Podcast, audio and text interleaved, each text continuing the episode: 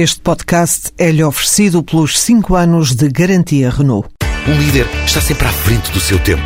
Em alguns casos, 5 anos. Qualidade Renault. 5 anos de garantia ou 150 mil quilómetros em toda a gama.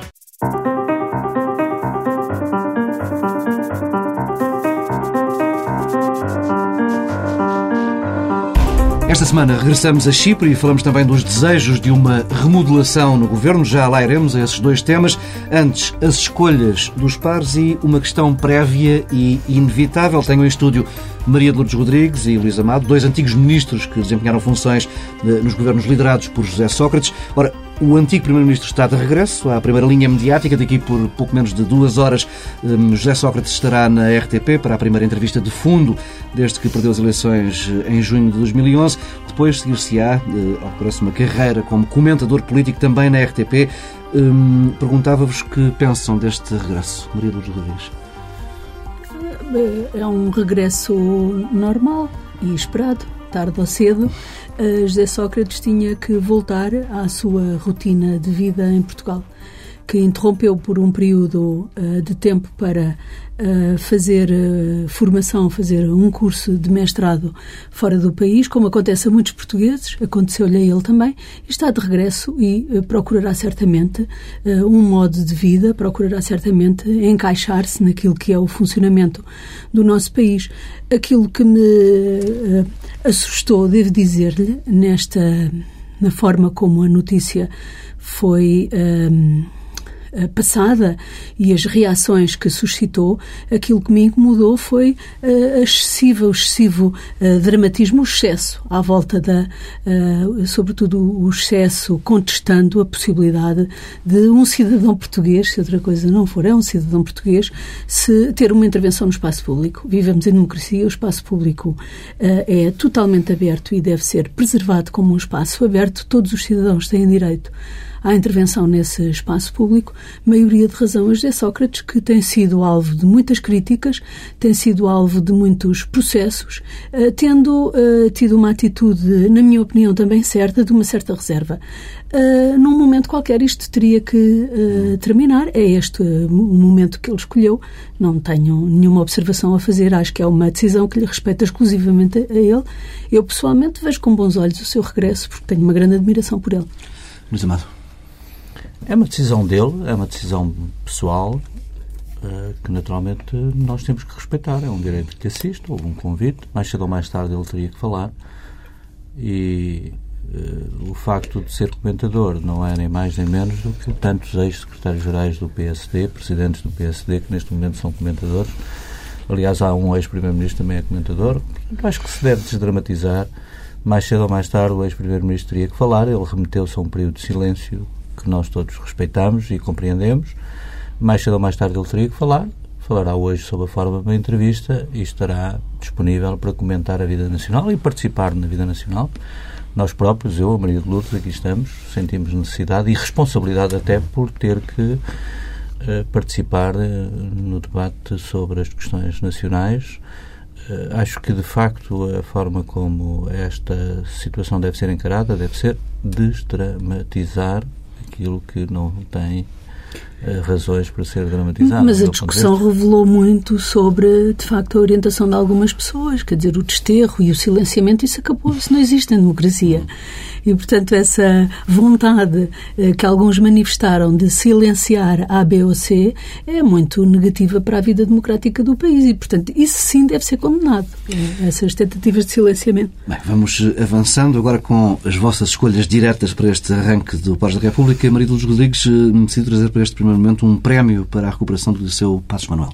É um prémio que anualmente a União Europeia atribui em diferentes categorias, de restauro, eh, de conservação, de inovação, na área da arquitetura e do património. Uh, e uh, desta vez uh, há vários projetos portugueses que estão mencionados, mas é um prémio atribuído na categoria de conservação à equipa de arquitetos Vitor Mestre e Sofia Aleixo, que fizeram a recuperação do Liceu Passos Manuel. a obra é de facto notável, o trabalho era muito, muito difícil do ponto de vista técnico, de vários pontos de vista era uma obra muito difícil, também muito dispendiosa, mas foi um liceu que foi recuperado para a cidade uh, e, para além deste aspecto que é premiado, o aspecto arquitetónico da conservação do património, há um aspecto muitíssimo importante, é que o Liceu Passos Manuel, uh, quando eu cheguei ao Ministério, estava em perda de alunos, teria talvez uns 300 alunos, e hoje é um liceu com mais de mil alunos,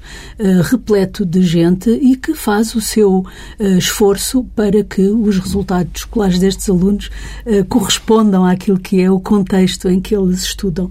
E, portanto, é vários títulos, a equipa está de parabéns, mas a equipa da escola, os seus alunos e professores estão também de parabéns. Luís Amado passou há pouco, há pouco tempo por Angola e decidiu trazer aqui as relações Portugal-Angola.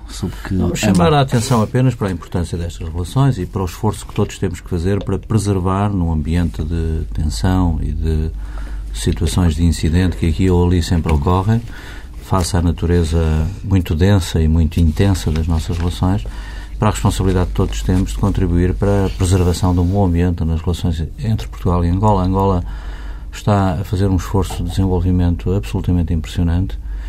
Eh, custa compreender até como se contém a pressão de uma mancha social eh, tão significativa como aquela que ocupa a região de Luanda, depois de 30 anos de guerra Luanda tem bem ainda hoje as marcas do que foi essa guerra, essas guerras, e uh, o esforço que uh, os angolanos, os seus dirigentes, os seus responsáveis políticos, do governo e da oposição estão a fazer para preservar um ambiente saudável ao crescimento económico e ao desenvolvimento, que a economia de Angola felizmente conhece, são de se salientar e nós não os devemos subestimar.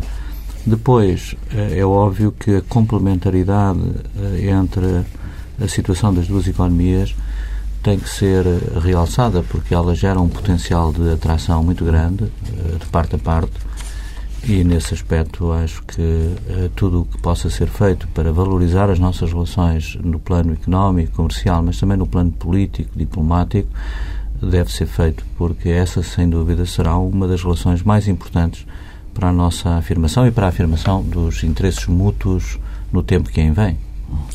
Tempo para uma primeira pausa. Regressamos daqui a pouco com os temas centrais deste Pares da República.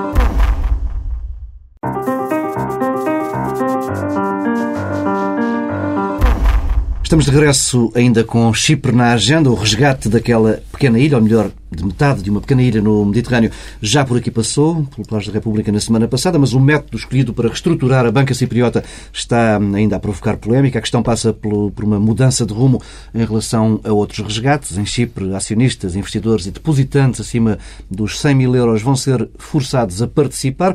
A ideia é aliviar parte do esforço que tem sido pedido aos contribuintes noutros, noutros casos e tem estado, esta solução tem estado a ser discutida no Banco Central Europeu desde há meses, mas o facto é que está a ser eh, mal recebida a esta altura. Eh, num outro patamar, eh, tem havido nos últimos dias uma longa série de declarações contraditórias sobre se este plano para Chipre será replicável ou não noutros países. Luís Amado, este é, está a ser mais um exemplo de mais um caso de desastrosa gestão política no espaço europeu. Independentemente do juízo sobre a solução, o processo foi um processo mal conduzido politicamente, como hoje todos sabemos, não é? Houve da parte quer dos dirigentes cipriotas, quer da parte dos responsáveis europeus, houve erros uh, muito graves até que acabaram por perturbar o ambiente de relativa confiança que vinha sendo reconstruído à volta da zona euro e da estabilidade da moeda comum. E que, vamos ver até que ponto, uh, depois destes incidentes, foi ou não foi seriamente posto em causa. Agora, independentemente disso, nós temos é que reconhecer que estamos noutro tempo, estamos a viver um tempo muito diferente daquele que pudemos imaginar, sobretudo no domínio dos sistemas financeiros e das relações entre o sistema financeiro e o sistema económico, a economia real, e da relação entre os problemas financeiros e uh, o funcionamento das instituições democráticas. Há todo um conjunto de fenómenos novos que esta crise projeta, aos quais devemos dar a maior das atenções e para os quais, aliás, eh, a generalidade da classe política não está preparada. O que se passou em, em Chipre foi bem evidente eh, sobre esse aspecto uh, em preparação dos principais responsáveis para avaliar bem a relação de forças que no plano negocial tinham relativamente à Comissão e à Troika. Uh, capacidade para discernir a bondade das propostas e a capacidade para proteger os interesses do país não uh, é um uh, facto que seja despiciando na análise que fazemos do que se passou ao longo das últimas semanas. Depois, a forma como a negociação foi conduzida pela parte europeia, a grande irresponsabilidade de pôr em causa a própria lei europeia e aceitar medidas que violavam princípios uh, fundamentais para a estabilidade da moeda comum e da união monetária, revela bem também a natureza uh, um pouco uh, displicente até com que algumas destas negociações são conduzidas sob a pressão da abertura dos mercados, com equipas cansadas e com uh, tensões eventualmente desnecessárias à mesa das negociações.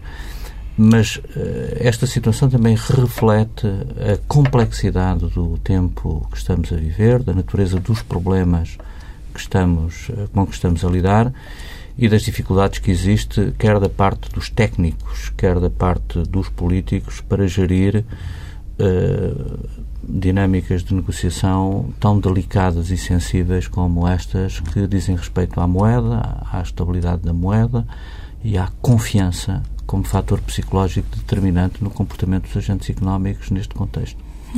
Maria Lourdes. Eu diria que este caso de Chipre um, tem uh, um aspecto positivo e três muito negativos. O aspecto positivo é talvez uma mudança uh, ao nível das instituições da União Europeia, do Eurogrupo, para tratar a questão da especulação financeira, que é feita sem regras, sem custos fiscais em alguns bancos e em alguns países, de uma forma um pouco diferente. Até aqui, eh, no que respeita à situação de bancos em situação muito difícil, nós tínhamos visto uh, serem penalizados acionistas, obrigacionistas, nunca gestores uh, e nunca uh, depositantes. E, pela primeira vez, se alarga a responsabilização a depositantes, que é uma, uma questão muito discutível, mas que, um, em qualquer caso, revela uma predisposição diferente para encarar esta questão da, uh, da especulação financeira de uma outra forma. E isso podia, podia levar-nos a concluir que, uh, o, que foi decidida a coisa certa para resolver este problema. Todavia, uh, os aspectos negativos envolvidos nesta decisão uh, anulam completamente os eventuais efeitos positivos que ela poderia ter.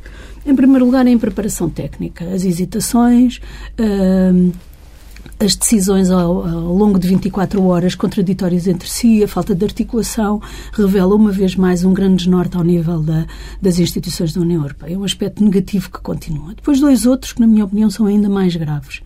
Uh, um uh, respeita ao facto de se continuar, no caso de Chipre, mas não no caso de Espanha, um, e de forma similar ao que tinha acontecido com a Irlanda, que é transformar a dívida privada em dívida pública, penalizando os cidadãos, todos os cidadãos de um país.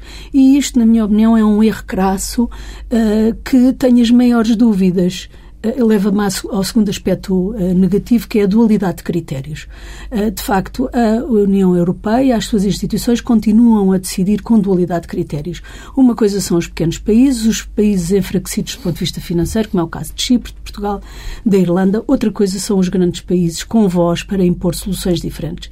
E, de facto, a solução adotada para os bancos espanhóis, para os bancos de Espanha, foi muito diferente da solução encontrada para os bancos de Chipre.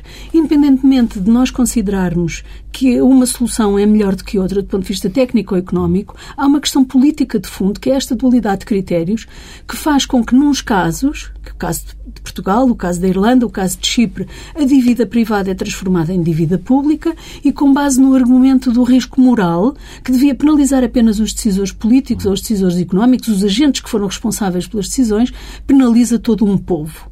E esta é a questão uh, política crítica, que estas medidas de austeridade seguidas apenas em alguns países, seguidas de forma austera e de forma muito rigorosa, são medidas contra o povo. E não perceber isto, de facto, é dar argumentos aos eurocéticos, é dar argumentos àqueles que não estão interessados no projeto europeu, mas estão interessados apenas nos seus próprios projetos nacionais, uh, locais. E, portanto, eu diria que, uma vez mais, com esta dualidade de critérios e com esta insistência na transformação de dívida privada em dívida pública, se uh, insiste numa linha, por um lado, austeridade, que é, eu diria, governar contra o povo, é governar contra as pessoas e, no fundo, é governar contra o projeto uh, europeu.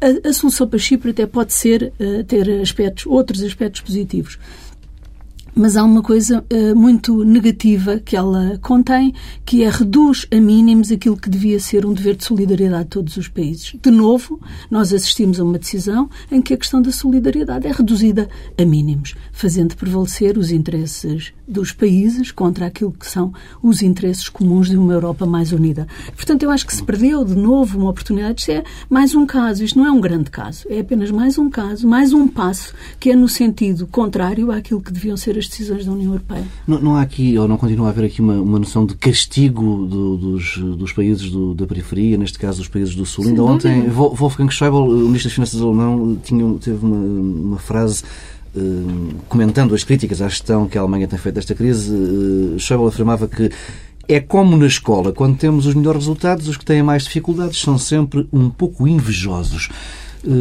É todo um programa esta frase, Luís Amado. Há aqui um, um castigo é um do estado de espírito que revela muito do que é a situação que a Alemanha ela própria hoje vive na relação com esta crise e com os processos a que tem sido obrigada a acudir. Mas é uma frase muito infeliz, do meu ponto de vista, precisamente porque não exprime aquele sentimento de coesão, de unidade e de solidariedade europeias eh, que neste atual contexto devem prevalecer no espírito de dirigentes que têm responsabilidades europeias não sendo dirigentes europeus. E Schäuble é um caso. Aliás, chocou-me até porque é das figuras uh, da política alemã que respeito como um uh, europeísta, um alemão que viveu a guerra e que tem ainda relações com essa geração eh, da elite alemã que percepcionou o papel e a responsabilidade da Alemanha na guerra.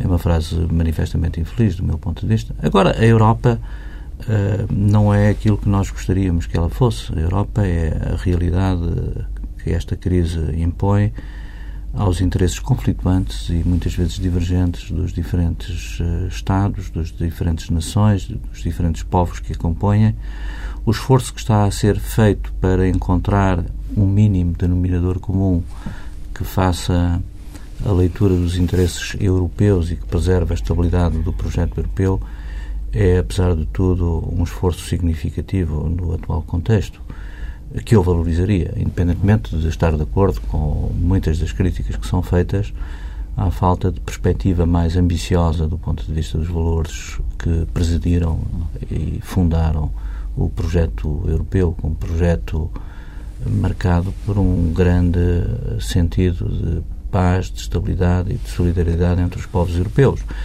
Mas, apesar de tudo, o equilíbrio que está a ser feito é o, equilíbrio que eu penso possível face às condições de divergência, de tensão, de conflitualidade de interesses entre países ricos e países pobres, entre países mais endividados e menos endividados, entre credores e devedores, entre países que têm e povos que têm hoje eh, expectativas de bem-estar muito diferenciadas e a complexidade deste equilíbrio é uh, um desafio tremendo do ponto de vista político. Isso não desculpa a infelicidade de uma frase como essa que salientou e que me chocou muito também quando li.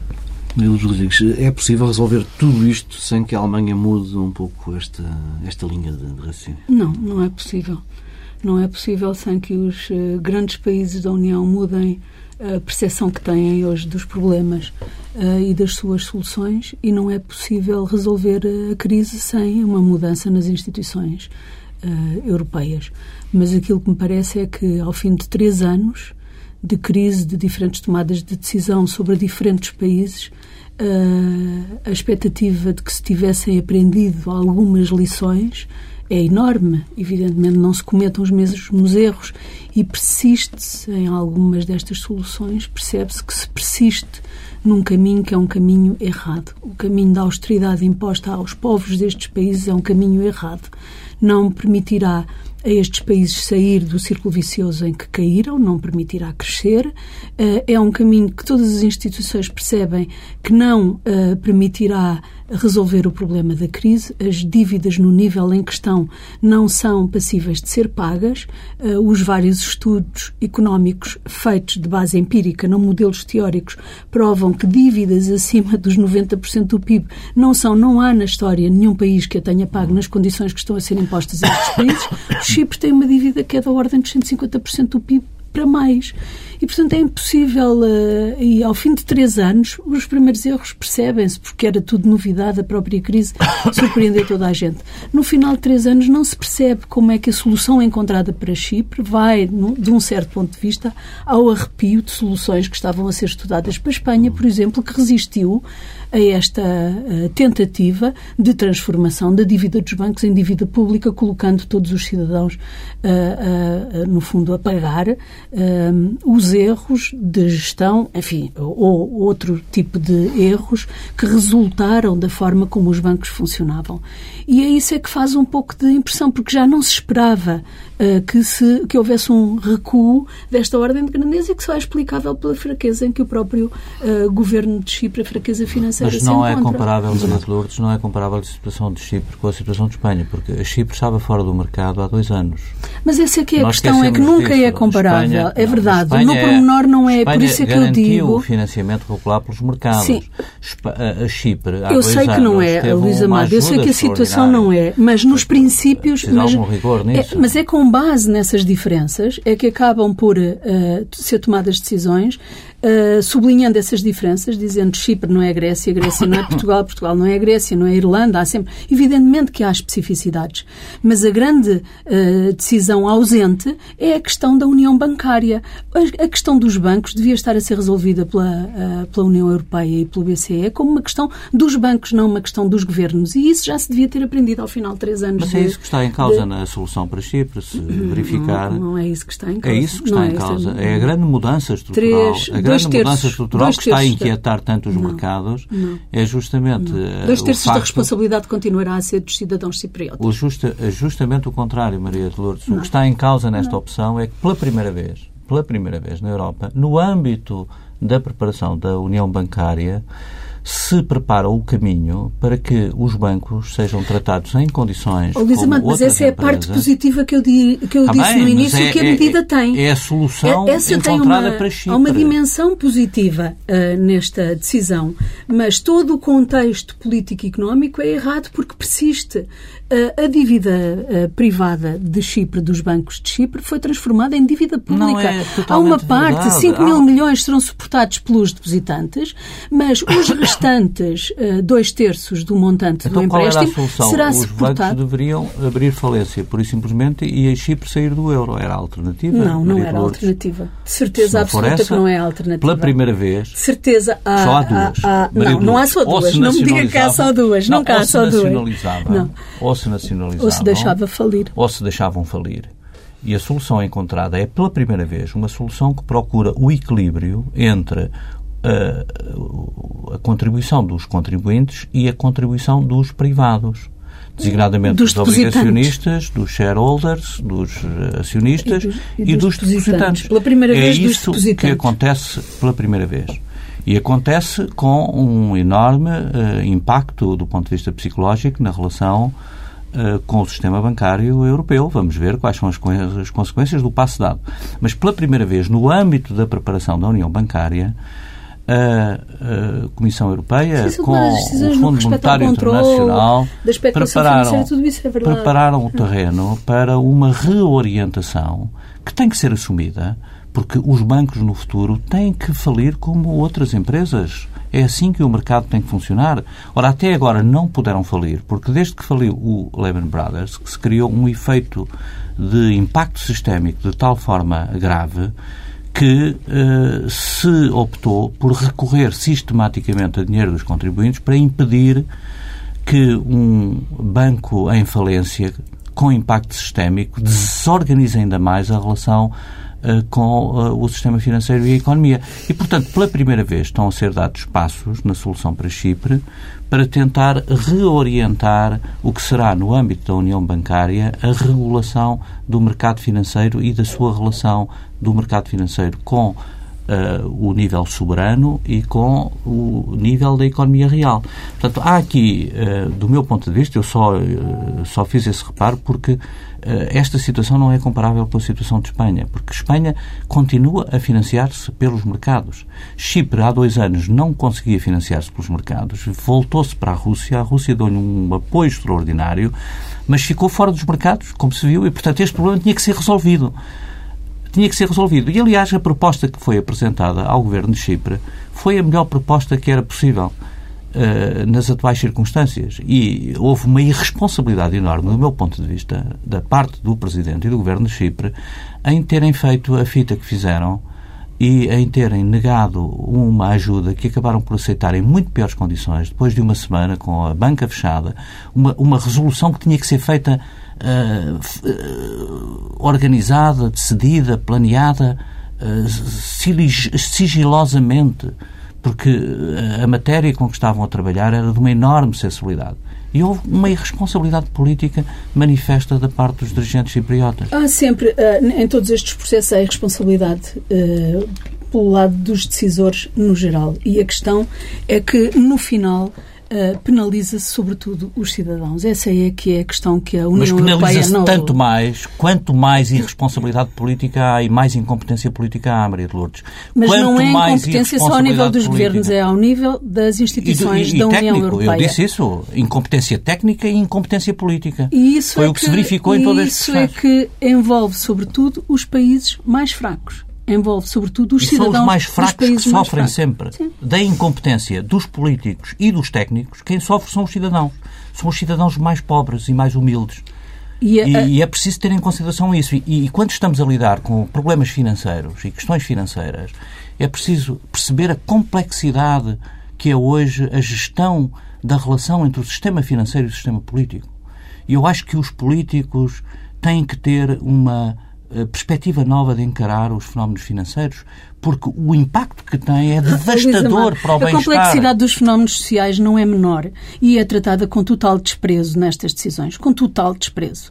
A questão dos efeitos sobre a economia real, sobre a situação social nestes países, é também complexa Sem e dúvida. é totalmente Sem dúvida, e é provocada por quê? Muito... É provocada pela desregulação financeira. sim, e a questão desregulação é que... financeira. Está bem, é, é provocada pela desregulação financeira. Esse problema não é resolvido em primeira mão, é resolvido em segunda ou em terceira mão, como terceira prioridade e a, a, a, questão que surge sempre como a primeira prioridade é a questão do castigo, é a questão de evitar uh, uh, os efeitos associados ao risco moral. Mas não é, é o risco moral, não, não é, é, não é o risco moral em que incorreram os decisores, é a questão do risco moral aplicado a todos os cidadãos, é fazer pagar a política da austeridade. E estas decisões fazem pagar os cidadãos aquilo que são decisões erradas em que eles não, não Isso é uma consequência, não é Mas causa. cabia à União Europeia, uma é vez que estamos a tratar, estamos a lidar com instituições transnacionais, uma visão um pouco diferente do que esta que tem prevalecido. Deixem-me deixem só interrompê-los. A conversa está muito interessante, mas eu Sim. precisava mesmo, mesmo, mesmo de ouvir sobre o, o, o, próximo tema. É um tema mais caseiro, uh, menos abrangente. Uh, esta semana regressou em força o tema da remodelação do governo. Eh, o assunto regressou, hum, sobretudo provocado pelo lado do CDS, hum, por umas declarações de António Pires Lima à entrada para uma reunião da Comissão Política do, CDS na, na noite de sábado para domingo. Hum, ele sugeriu a saída de cena de Miguel Relvas por falhanço na coordenação política do governo e também de Álvaro Santos Pereira, porque é preciso dar mais ênfase à economia. Temos aqui uma originalidade destes tempos em Portugal, de termos um, um, o segundo partido da, da coligação a sugerir uh, uma remodelação do governo onde eles também estão. Luís Amado. Sim, acho que não é saudável para a estabilidade governativa e para a estabilidade política do país haver na praça pública esse debate uh, dentro da coligação. Acho que esse debate tem que ter outra sede não é um dirigente qualquer, creio que é presidente do, da mesa do Conselho da mesa do Conselho, portanto tem a responsabilidade que tem do ponto de vista institucional para o CDS-PP. Não é, do meu ponto de vista, não é uma solução saudável. Nós precisamos de garantir estabilidade política. A estabilidade política pressupõe estabilidade governativa. E a estabilidade governativa pressupõe que haja alguma coesão e alguma consistência na, uh, no coletivo do governo. Se é necessário haver uma remodelação, uh, o Primeiro-Ministro e os responsáveis dos dois partidos que formam a coligação têm que tomar uma decisão sobre essa matéria, mas devem fazê-lo uh, num, ambiente, é? num ambiente que não, digamos, Uh, lance mais dúvidas sobre a capacidade do Governo garantir a coesão necessária para adotar as medidas tão difíceis como aquelas que têm vindo a ser adotadas.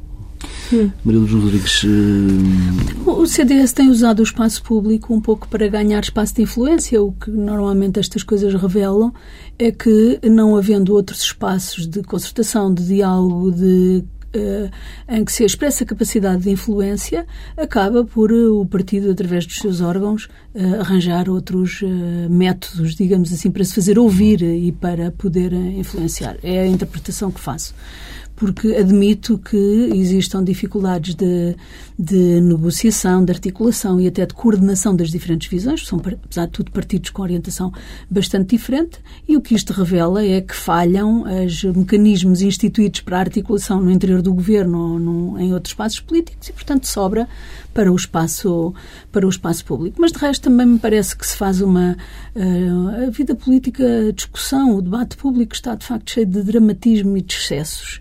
Uh, que prejudicam uh, decisões mais serenas e mais ponderadas e até análises da, da, situação. Eu tenho sempre uma certa dificuldade em, enfim, defender pontos de vista de de que há remodelo do seu governo, isso são competências que cabem, está previsto no quadro de funcionamento das instituições. É uma competência do Primeiro-Ministro, não conheço nenhum Primeiro-Ministro que tenha cedido a pressões desse tipo. Uh, e, portanto, de resto, o Presidente da República, a Assembleia da República, o Primeiro-Ministro têm uh, responsabilidades nesta matéria e devem ouvir as críticas e ouvir as observações e as opiniões que são expressas. Devem ouvir e tirar daí as, as consequências. Agora, reclamar pela saída deste ou daquele Ministro, eu prefiro centrar a minha atenção naquilo que são as políticas. E acho que há de facto que este governo tem problemas, sobretudo com as políticas. E não é, não é um problema do ministro A ou do ministro B, é um problema do governo e das políticas que têm sido seguidas nas matérias autárquicas, nas matérias do CREN, nas matérias da da, da, política económica envolvendo estes dois ministros, mas há uh, problemas também envolvendo está, outros ministros. Está a dar-me cabo da próxima pergunta, que era Sim. provocatória, que era perguntar-lhe se uh, vê como possível uma remodelação a curto prazo sem que envolva, sem que seja envolvido o ministro Vítor Gaspar. Isto porque Luís Amado, ainda este fim de semana, uh, aqui na TSF, defendia que o ministro das Finanças devia permanecer.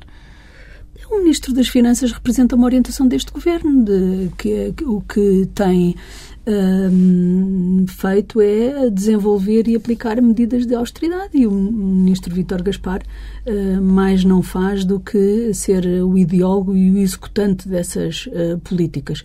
Agora, penso que se aproxima um momento muito importante, que, que é o momento da decisão do Tribunal Constitucional sobre medidas que estão incluídas no Orçamento de Estado a, a, a, prova empírica, digamos assim, de que uh, a orientação é errada uh, vem do facto de nenhuma das previsões uh, que o Ministro faz ou o Primeiro-Ministro apresenta ao Governo se, se cumprirem, se concretizarem. Portanto, falham em todas as previsões, em todos os resultados, os efeitos esperados das medidas de política nunca se concretizam e, portanto, falham aí. Vai haver um momento muito importante que é o da avaliação Tribunal Constitucional da constitucionalidade de algumas dessas medidas uh, e uh, as condições de governabilidade vão diminuir muito. Mas eu acho que o problema não é um problema do, do ministro Vítor Gaspar enquanto ministro, é um problema do governo e da orientação que resolveu seguir uh, de ir para além das medidas de austeridade e o confronto que o governo tem hoje com os resultados dessa, dessa política que são totalmente desastrosos contra si próprio, porque nem sequer conseguiram cumprir o seu próprio programa. Eu gostava só de uma nota muito rápida, só para uh, salientar que a minha perspectiva não é assim tão diferente como a pergunta pressupunha da, da Maria de Lourdes. Uh, eu, quando defendi a permanência do ministro Vítor Gaspar, é porque a estabilidade política é em si um valor fundamental na situação em que o país está. A pior coisa que nos pode acontecer neste momento, do meu ponto de vista, é ter uma crise política.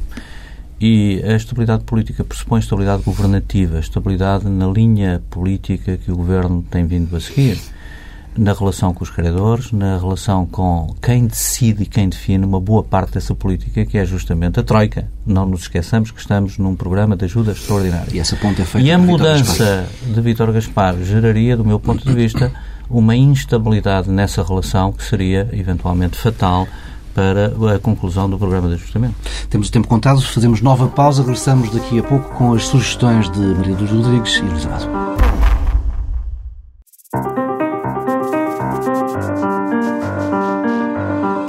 Estamos com duas sugestões mais leves. Maria Lourdes Rodrigues, as dúvidas à volta, bem, esta não é tão leve quanto isso, as dúvidas à volta do futuro da orquestra, do projeto da Orquestra Geração.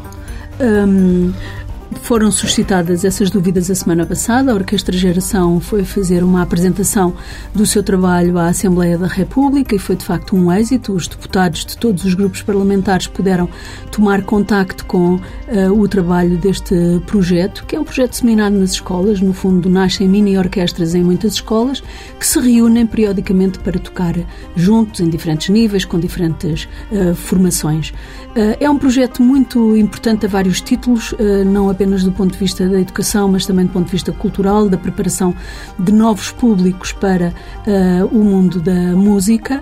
Uh, envolve muitíssimos professores, muitas instituições. É um projeto de grande qualidade, conduzido com grande profissionalismo e é muito, muito, muita pena uh, para o país, para o projeto, que o Ministério da Educação deixe de viabilizar o trabalho que é feito nestas escolas com as tais mini.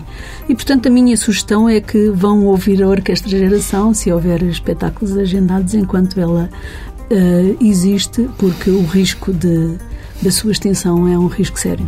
Luís Amado, eh, as razões para o regresso são um clássico Virgílio Ferreira, diz que é uma boa leitura para estes tempos. Está a ser reeditado o Virgílio Ferreira e creio que eh, as temáticas centrais da obra deste importante autor da literatura portuguesa eh, têm muito que ver com o tempo que estamos a viver. Eu fui um leitor de Virgílio Ferreira na minha adolescência e depois da minha adolescência e tenho a convicção de que muitas das suas uh, uh, muitos dos seus temas são temas de enorme atualidade, sobretudo na relação com a existência humana, os problemas da solidão, os problemas do envelhecimento, os problemas do amor e da morte. São problemas uh, que creio que no ambiente de crise que estamos a viver, que é também uma crise existencial, nos ajuda a encontrar o pensamento de um homem que aprofundou tantos destes temas com acutilância e com uma notável mestria da língua portuguesa. Fica por aqui esta edição de Paz da República. Regressamos na próxima semana, à mesma hora.